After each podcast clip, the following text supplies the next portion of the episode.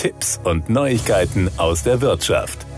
Die Erhöhung des Leitzinses durch die Europäische Zentralbank kommt nicht auf den Sparbüchern der Verbraucher an. Das hat eine Analyse der Konditionen von 32 Banken und Sparkassen durch den Geldratgeber Finanztipp ergeben. Demnach werden deren Sparbücher aktuell im Schnitt nur mit knapp 0,2 Prozent pro Jahr verzinst. Nach einer Umfrage des Verbandes der Bausparkassen vom April 2023 spart immer noch jeder dritte Bankkunde in Deutschland mittels Sparbuches. Vor genau einem Jahr hatte die EZB den Leitzins das erste Mal erhöht. Nach dem neunten Zinsschritt am Donnerstag um 25 Basispunkte steht er nun bei 4,25 Prozent pro Jahr. Die meisten Banken zahlen ihren Kunden aus dem klassischen Sparbuch weiterhin nur Zinsen nahe der Nulllinie. So liegt der Zinssatz bei mehr als der Hälfte der untersuchten Institute bei 0,1 Prozent pro Jahr oder darunter. Vier Banken bieten aktuell überhaupt keine Zinsen, bei zwölf Banken sind es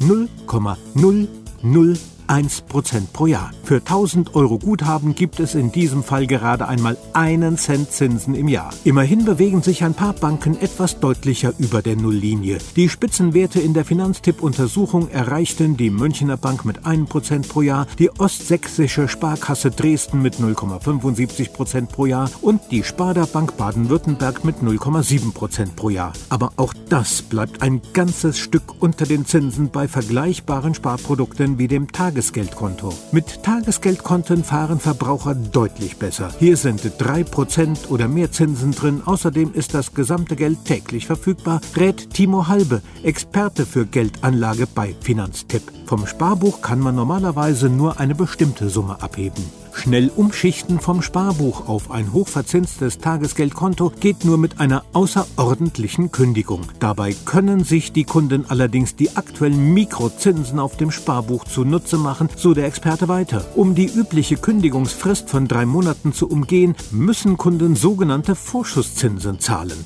Die betragen meist aber ein Viertel des Sparbuchzinses, sagt man bei Finanztipp. Dank der Mikrozinsen liegen die Vorschusszinsen also praktisch bei Null. Wer zum Beispiel frühzeitig monatlich 20.000 Euro aus einem Sparbuch mit einer Verzinsung von 0,001 Prozent nehmen wolle, zahle in der Regel gerade mal einen Cent Vorschusszinsen. Das waren Tipps und Neuigkeiten aus der Wirtschaft.